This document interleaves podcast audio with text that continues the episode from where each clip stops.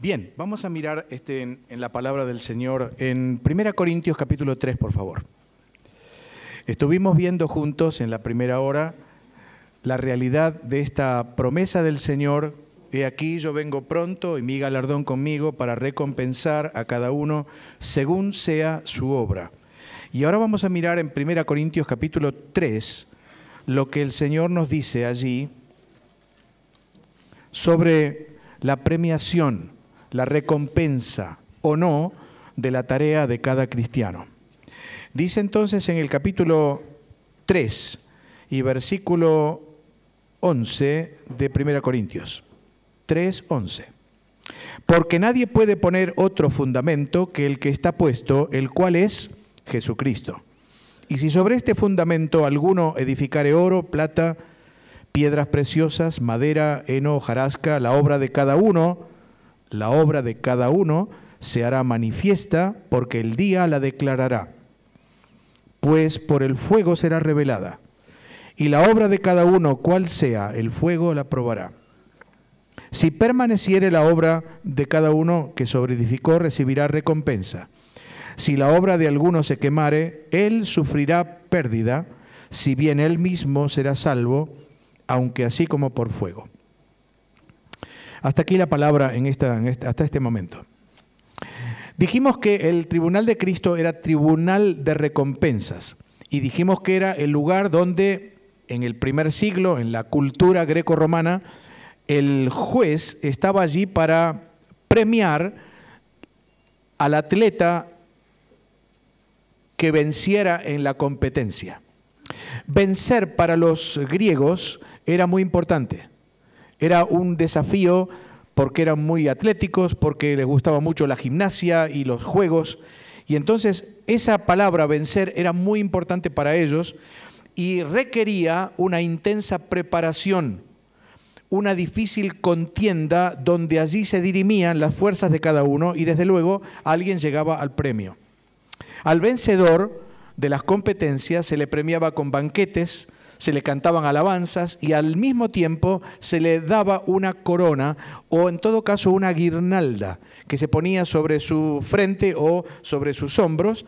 Y esa entonces era de olivo, de laurel o de pino de acuerdo a la ciudad en que se mm, efectuaban esos, esos juegos y efectivamente esto nos da la idea de lo que va a ser el Tribunal de Cristo. Allí habla de una premiación, de un galardón, y ese galardón justamente lo que significa es las coronas que el Señor dará a cada uno de los que son vencedores. Dijimos que esa recompensa no era algo dado por gracia del Señor a cualquiera, sino que era un premio dado a los vencedores y era de acuerdo a la obra de cada uno.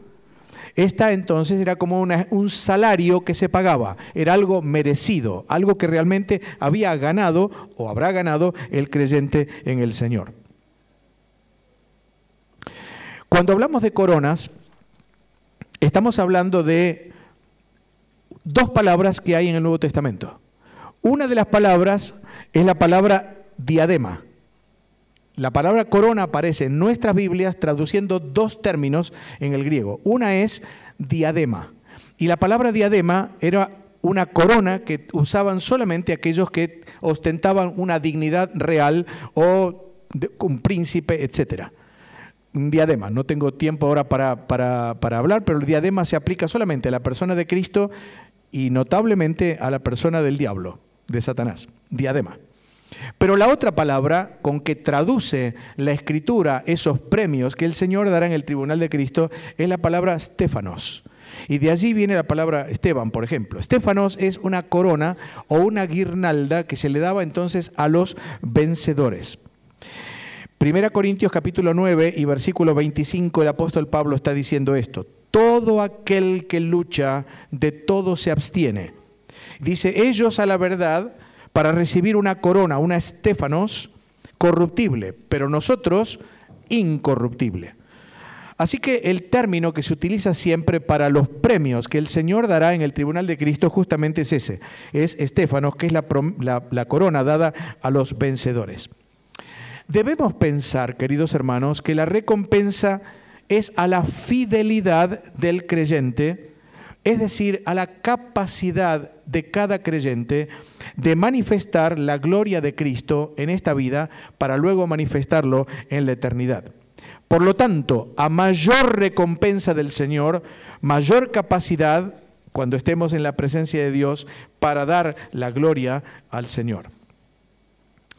Daniel capítulo 12, versículo 3 y 1 Corintios 15, 41 nos dan una idea de esto. Recuerdan ustedes las palabras de Daniel. Dice, los entendidos resplandecerán como el resplandor del firmamento y los que enseñan la justicia a la multitud como estrellas a perpetua eternidad. Y Pablo agrega, una estrella es diferente a otra en gloria.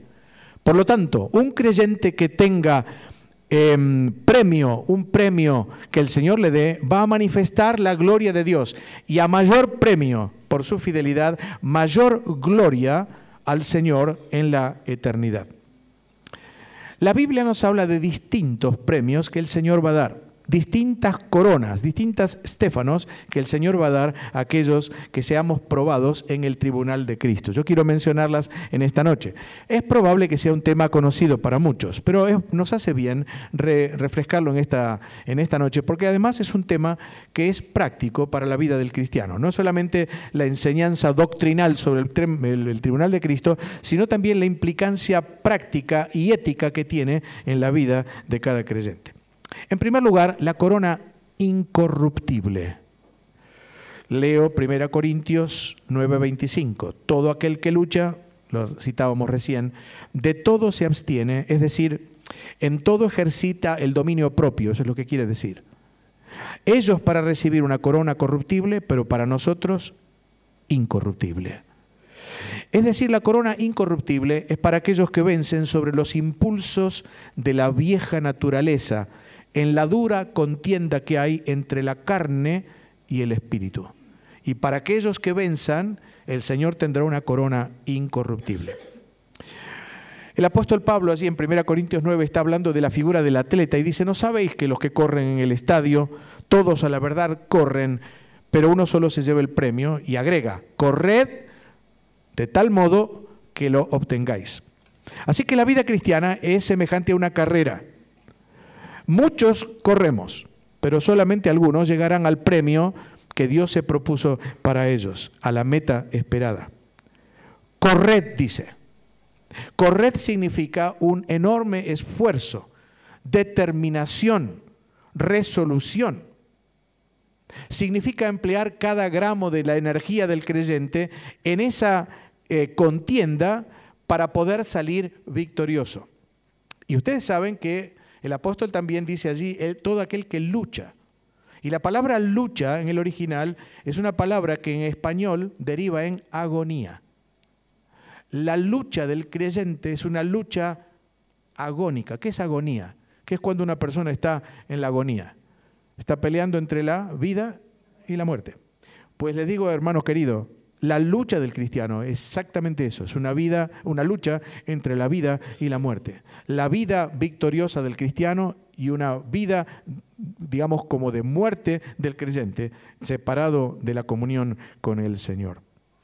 Cuando Pablo está terminando su carrera, su vida, le dice a Timoteo, he peleado la grandiosa batalla. Y la palabra peleado allí es exactamente eso. Es como si le hubiera dicho, he agonizado la grandiosa batalla. La vida cristiana es una experiencia enormemente difícil. Es una experiencia sobrehumana. Y para vencer en una experiencia sobrehumana, como es la lucha del creyente entre la carne y el espíritu, sus demandas, se necesita un poder sobrehumano. Se necesita todo el poder de Dios para poder vencer en la lucha del creyente. Ahora, este poder eh, es, posible está al alcance del creyente. Y el apóstol Pablo, ustedes recuerdan, allí en Efesios capítulo 6, está hablando de lo que es la, em, la armadura del creyente. Y allá habla del yemo de salvación, de la coraza de justicia, del apresto del evangelio, etcétera, etcétera. Y termina también hablando de la oración, orando en todo tiempo. De modo tal que en la lucha del creyente se necesita una tremenda armadura ¿Se acuerda cómo dice Pablo? Dice, tomad cuánto de la armadura. toda la armadura. No debe faltar una pieza. No debemos tener algo, sí, bueno, mire hermano, yo tengo fe, pero no tengo evangelio. Mire hermano, yo tengo... No, no, no, no, no. Ahí dice, tomad toda la armadura de Dios. Y termina hablando de la oración. Y la oración es una parte importante también, sin duda, sin duda, en esta lucha agónica que tiene el creyente. Ahora, ¿qué hace un atleta para poder vencer en esa lucha? Pues el atleta no tiene una vida demasiado fácil. Los atletas no, no, no, no viven una vida normal, diríamos, viven la disciplina. Están disciplinados para llevar una vida de abstenciones. El que quiere tomar la corona, el que quiere tener la corona, dice aquí, de todo se abstiene. ¿Qué quiere decir esto? Que tiene una vida disciplinada. Y la disciplina, de ahí viene la palabra discípulo también, es una vida en pos del Señor, aprendiendo del Señor, siguiendo al Señor, estando cerca del Señor, viviendo la vida cristiana de acuerdo a lo que la palabra del Señor indica. ¿Cuál es el premio para este creyente que lucha entre la carne y el espíritu, entre una vida que, que, agrada a Dios y una vida que agrada a la carne? Pues el premio es, dice acá, ellos a la verdad una corona corruptible, nosotros una incorruptible, una corona que no va a tener corrupción por la eternidad, que va a estar cerca del Señor, viviendo cerca del Señor por la eternidad. Yo te pregunto en esta noche, querido hermano, querido joven, ¿te cuesta la vida cristiana? Hay creyentes, parece no costarle la vida cristiana. Alguien dijo una vez, hemos sacado los santos de nuestras iglesias y las hemos llenado de almohadones. Y a veces parece que sí. No sé si se entiende aquí almohadón. Sí, ¿verdad? Eh, le hacemos, y parecería entonces que la vida cristiana es una vida, bueno, sí, está bien, soy creyente, pero voy al culto cuando puedo y sirvo al Señor cuando tengo un poco de tiempo y no estoy seguro, no es lo que ocurre en esta iglesia. Estoy hablando en términos generales, ¿verdad? Yo lo que estoy diciendo es, la vida cristiana es una vida costosa, sin lugar a dudas necesita un poder sobrehumano. Necesitamos cada día estar buscando al Señor, leyendo su palabra, doblando las rodillas. Necesitamos entonces entrar en la disciplina del Señor. Recuerda, hermano, hay una corona, está esperando por usted en el cielo, una corona incorruptible para aquellos que vivan la vida cristiana de acuerdo a la voluntad de Dios. Segunda corona es la corona de gozo. Y esta es para los ganadores de almas, los que trabajan fielmente en la obra del Señor. Leo 1 Tesalonicenses 2, 19. Dice Pablo, ¿por qué cuál es nuestra esperanza o gozo o corona de que me gloríe? ¿No lo sois vosotros delante de nuestro Señor Jesucristo en su venida? En Filipenses 4.1 dice el apóstol, así que hermanos míos, amados y deseados, gozo y corona mía. Es cierto que el gozo no es solamente futuro. El gozo es presente. Cuando un creyente, un hermano, una hermana lleva almas a los pies de Cristo. No hay gozo más grande que ese. No hay gozo más grande, decía Juan, que ver a mis hijos que crezcan en la fe. Y efectivamente cuando uno ve a nuestros hijos en la carne y a nuestros hijos en la fe, los creyentes crecer en la iglesia, desarrollar sus dones, ir subiendo en ese grado de madurez, hay un gozo en el corazón, hay una, una satisfacción en el alma y decimos, Señor, gracias por verles así. Bueno, esa es una corona que tenemos ya aquí. Aquellos que podamos servir al Señor y podamos ver en otros el resultado de una, de una labor muy débil, sin duda, muy débil, pero que el Señor eh, aprueba y bendice por su gracia. Pero será también una corona muy grande cuando el Señor nos muestre allí arriba lo que son el resultado de la labor de un, de un creyente. No cabe duda que aquellos que siembran el Evangelio, que aquellos que predican el Evangelio, que aquellos que van sembrando la preciosa semilla, dice la Escritura, van con mucho sufrimiento. Porque dice la Escritura allí que ah, irá andando y llorando el que lleva la preciosa semilla. Pero ¿qué dice? Volverá gozoso, trayendo sus gavillas, recolectando, segando aquellas espigas que el Señor en su gracia va dejando crecer. ¿Veremos algún día, hermanos, eh, alguna corona sobre nuestra cabeza? Hay una canción que supongo que ustedes deben cantar también aquí, que dice en nuestro inario, mi corona tendrá sus estrellas allí, en las almas que yo rescaté. Bueno, digamos que el Señor rescata a través nuestro, ¿verdad? Cuando el sol ya decline, dice, y me encuentre yo en ti, mi corona de estrellas tendré. Será un gozo y será una corona que el Señor dará a aquellos que lleguen allí a su presencia ganando almas. Por eso ahí la Biblia dice, el que gana almas es sabio. Y no solamente se refiere a inconversos, el que gana almas aún de creyentes. ¿Cuántos creyentes hay que necesitan nuestro apoyo, nuestro consejo, nuestra exhortación, nuestra oración, nuestras lágrimas? ¿Cuántos creyentes están quedados en el camino que necesitan que uno le tienda la mano y levantarlos? Y que tengan sus rodillas otra vez en orden y sus pies en las sendas del Señor. ¿Cuántos corazones quebrantados hay hoy que necesitan de la tarea, de la labor del creyente, de la iglesia? Estábamos hablando hoy con, nuestra hermana Cecilia y decíamos la necesidad imperiosa en nuestras iglesias de hermanas con A que hagan esa tarea. Yo estoy convencido que la mujer tiene una sensibilidad mil veces mayor que nuestra, a los varones, para acercarse al herido, para acercarse al que está descarriado, para acercarse al que necesita consejo, sea mujer, hombre, sea joven o adulto, da igual, y darle la palabra del Señor.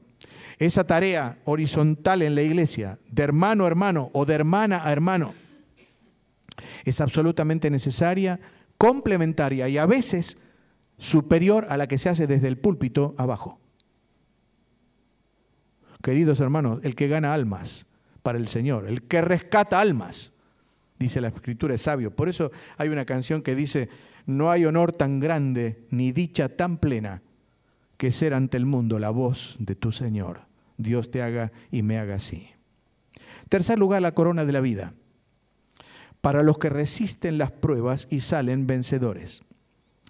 Santiago capítulo 1 y versículo 12 dice, bienaventurado, dichoso quiere decir, el varón que soporta la tentación, porque cuando haya resistido la prueba, déjenme ponerlo de otra forma, cuando haya sido aprobado, es decir, cuando el Señor haya visto su fidelidad, que es alguien genuino, alguien digno de confianza, entonces dice la Escritura, recibirá la corona de la vida que Dios ha prometido a los que le aman. No cabe duda que la prueba es parte ineludible de la vida cristiana y es un componente necesario para la madurez de todo creyente. Decía Martín Lutero, mis tentaciones han sido mi maestría en teología. Y es verdad, la lucha en las tentaciones de cada uno de nosotros nos lleva muchas veces a una maestría en teología, aún más que, siendo teólogos estudiando eh, la escritura o en algún seminario. El Señor Jesucristo nos ha dejado ejemplo para que sigamos sus pisadas, porque dice la escritura que Él mismo fue tentado en todo según nuestra, pero sin pecado. Y dice la escritura no tenemos un sumo sacerdote que no pueda compadecerse de nosotros. Es decir, compadecerse es padecer junto a nosotros. Es una tremenda empatía la del Señor. Por ello la invitación dice, acerquémonos pues confiadamente al trono de la gracia para alcanzar misericordia y hallar gracia para el oportuno socorro, es decir, en el momento en que exactamente lo necesitamos. Cada creyente tiene este recurso. La, carrera del cristiano no es una carrera de velocidad, querido hermano, es una carrera de resistencia, es una carrera de obstáculos. La vida cristiana es una vida, no cabe duda, difícil. Pero acá nos habla de resistir la prueba. Y dice, cuando entonces haya sido aprobado por el Señor, entonces el Señor le dará la corona de justicia. Usted sabe que el oro, para ser purificado, tiene que ser metido en la fragua, ¿cierto? Tiene que ser quitado todas aquellas escorias que el oro tiene. Dice, así lo dice Pedro, dice, para que nuestra fe, mucho más preciosa que el oro, sea probada para cuando Cristo sea manifestado. Y el orfebre lo que hacía en la antigüedad era justamente eso, se sentaba, lo dice la Biblia, para afinar la plata, para afinar los metales, es decir, para sacarle todo aquello que sobraba. Dios se sienta, Dios toma su tiempo en nuestra vida para tomar todo aquello que es el oro, lo que realmente, aquello que Dios ha puesto en nosotros y purificarlo. Y usted sabe que lo que hacían los orfebres en la antigüedad es que pulían el oro o pulían el metal y lo hacían hasta que su rostro se reflejara en el metal. Les quitaban todas las escorias, todo aquello que sobraba, y luego lo pulían de modo tal que su rostro pudiera ser reflejado en el metal. Y eso es lo que hace el Señor. Pule nuestra vida hasta que su rostro se refleja en nuestra vida. Por eso dice 2 Corintios 3:18 que vamos siendo transformados en la misma imagen como por el Espíritu del Señor. Qué maravilla es cuando el Señor trabaja en nuestras vidas, va puliendo nuestra vida, hasta que entonces luego nos da esta corona de vida a los que resisten. ¿eh? La corona de justicia es la cuarta de las coronas que aparecen en la Biblia y es para aquellos que aman su venida viviendo en consonancia con las demandas de la, del Señor. Dice 2 Timoteo 4:8, Pablo dice, he peleado, decíamos antes, la buena batalla, he acabado la carrera, he guardado la fe. Por lo demás, dice Pablo, me está guardada reservada la corona de justicia, la cual me dará el Señor juez justo. Pero mire qué interesante. Está hablando en primera persona, pero ahora Pablo dice, no solo a mí, sino también a todos los que aman su venida. La dice con la fuerza de un guerrero, dice, he peleado la buena batalla, he agonizado, decíamos antes, la grandiosa pelea. He peleado la agobiante competencia hasta terminarla, hasta acabarla. Y añade con la certeza de un atleta, dice, he acabado la carrera, he cumplido el cometido. Y finalmente dice, con la convicción de un maestro como era él de la doctrina, he guardado la fe. ¿Qué significa guardar la fe? No se trata de la fe pasiva, de creer en Dios, ¿verdad? No se trata de eso. Se trata de la doctrina. He guardado la doctrina. Iglesia querida, el Señor nos está esperando con una corona para premiar a aquellos que guarden la doctrina. La doctrina no es cualquier cosa. La doctrina no es, me da lo mismo una cosa que la otra. Lo que me interesa es la práctica, la vida práctica. Querido hermano, si no conservamos la doctrina, si no estudiamos la doctrina, si no estamos fundamentados en la sana doctrina, no habrá práctica ninguna. Hoy en día tenemos que tener mucho cuidado. Internet está haciendo muchas cosas buenas, pero también está confundiendo mucho a los creyentes y escuchamos de acá, de allá, de allá, de allá, y hay gente que no saben distinguir entre una cosa y la otra. Y queridos hermanos, tenemos que afianzarnos en la doctrina. Queridos, maestros de escuela dominical, ¿qué estamos enseñándole a los niños? ¿Solo historias de la Biblia? ¿O estamos enseñándole doctrina? Déjenme contarles cinco más, por favor. Ya termino. Yo sé que ustedes están cansados, es un viernes, eh, solamente cinco minutos. Eh, hay una que estudió en nuestro instituto bíblico y escribió unos cuadernitos para escuela dominical, la teología es notable, una obra absolutamente inédita. Entonces, teología propia, la, la, persona de Dios y la Trinidad, y cristología, y neumatología, la, doctrina del Espíritu Santo, y eclesiología, etcétera, todas las doctrinas de la, teología sistemática, pero para niños, con sus dibujitos y sus eh, ejercicios, y en fin, para pintar y compañía, pero le está enseñando doctrina, lo estamos haciendo allí en la iglesia nuestra. Justamente tuvieron una reunión de maestros y ahora están en Cristología. Extraordinario. Pero Cristología no solamente para contarle cómo fue el nacimiento del Señor, que es muy importante, pero para contarle quién es la persona del Señor. Y eso es doctrina para niños. ¿Qué le estamos enseñando a nuestros jóvenes? ¿Solamente que tienen que ser guardados del mundo y que tienen que tener amistades y casarse con una chica o un muchacho creyente? Está muy bien eso, sin duda. Pero ¿qué más? Doctrina de la palabra de Dios. ¿Qué estamos enseñando a la iglesia del Señor? ¿Qué estamos dando al pueblo de Dios? No estoy diciendo que no lo hagan, por favor, que no los conozco y estoy seguro que lo hacen. Estoy hablando en términos generales en el mundo evangélico. Hoy en día, mucha música, cinco minutos de palabra, me lo decía el otro día en una congregación. Mucha palabra, pero son anécdotas, experiencias, devocionales, con lo importante que son los devocionales.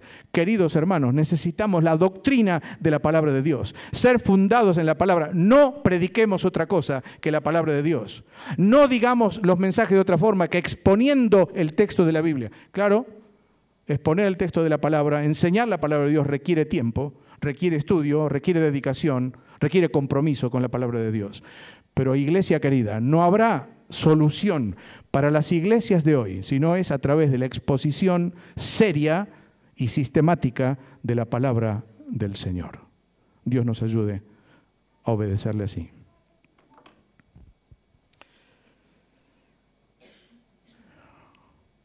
Finalmente la corona de gloria. Y la corona de gloria es para los pastores que apacientan fielmente la grey de Dios. Dice primera Pedro, pastores es decir, el pastor supremo. Para aquellos que cuidan de la, de, la, iglesia no por fuerza, sino voluntariamente, no por ganancia deshonesta, sino con ánimo propio, con eh, pronto, perdón, ánimo pronto, no em, como teniendo señoría sobre las que están a su cuidado, sino siendo ejemplos de la grey. Y entonces dice, cuando aparezca el príncipe de los pastores, vosotros recibiréis la corona de gloria. El término usado, porque dice así, la corona incorruptible o inmarcesible, el término eh, inmarcesible significa que no se marchita y es el nombre de una flor. El nombre de una flor que no se marchita. Las flores comúnmente se marchitan. Esta flor, esta corona de gloria que el Señor dará, no se marchitará nunca más. Pero es para aquellos que cuiden, que amen el rebaño del Señor, estén dentro del rebaño del Señor trabajando con el rebaño, no por encima, no como teniendo una ganancia deshonesta, el rebaño es de Él.